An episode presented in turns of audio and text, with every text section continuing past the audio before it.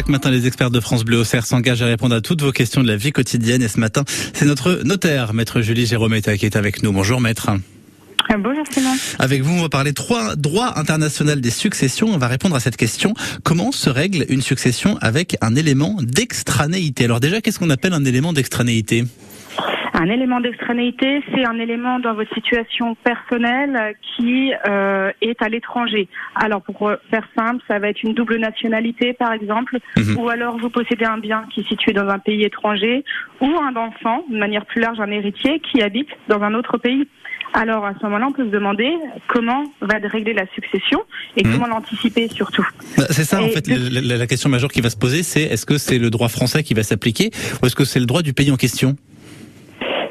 Alors la question euh, se résolve de manière beaucoup plus simple depuis 2015 puisqu'on a un règlement européen qui est rentré en vigueur et qui simplifie largement les choses, qui nous dit que la loi applicable est celle de la résidence habituelle du défunt. D'accord, Alors tout simplement. pour la plupart d'entre nous, la résidence habituelle, c'est facile à déterminer. Mhm. On rencontre quelques problèmes néanmoins dans des cas particuliers, par exemple la personne qui va aller vivre les derniers mois ou les dernières années de sa vie dans une maison de retraite en Belgique, par exemple. Alors, elle a vécu toute sa vie en France et elle vit quelques mois euh, en Belgique. Euh, co- comment fait-on Alors, euh, bon, on a, on a des solutions hein, pour ça. Autre souci, euh, Johnny Hallyday, tout le monde connaît l'affaire Johnny Hallyday, qui Évidemment. entre les États-Unis et la France. Quelle est la loi applicable, la loi américaine ou la loi française Hmm. Le plus simple pour ne pas se poser ce genre de questions, c'est faire un choix de loi. Vous allez euh, faire un testament et vous choisissez une loi. Et euh, le droit vous offre cette possibilité de choisir votre loi nationale. Mhm, Si vous avez une double nationalité en plus, euh, c'est tout euh, bénéfique. Donc faut, faut le poser sur papier, il faut prévoir quoi. C'est ce qu'il y a l'art de mieux à faire, évidemment. Plus vous anticipez, mieux c'est. Mm.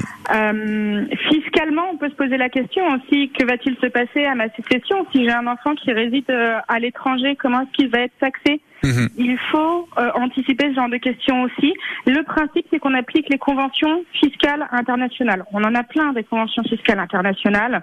C'est pas le souci. Mhm. Si jamais il n'y a pas de convention fiscale internationale entre les deux pays, euh, entre la France et le pays dans lequel on se pose des questions, pour lequel on se pose des questions, on se réfère au Code général des impôts, Mhm. qui nous dit trois choses. Le défunt est domicilié en France, tous les biens transmis sont soumis à l'impôt français.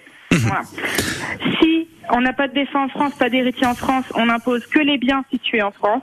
Et si malheureusement on a un héritier qui est situé en France, un seul héritier, le pauvre sera imposé sur toute la succession. Mhm. Alors que éventuellement les autres seront imposés sur certains biens en fonction du pays où ils sont. Et tout ça, évidemment, c'est bon à savoir. Et pour avoir des informations plus complètes, on peut venir voir euh, notre notaire le plus proche de chez nous. Merci beaucoup, maître, d'avoir été avec nous ce Merci. matin. Bonne journée. 8h20 sur France Bleu Auxerre, un œil sur votre météo.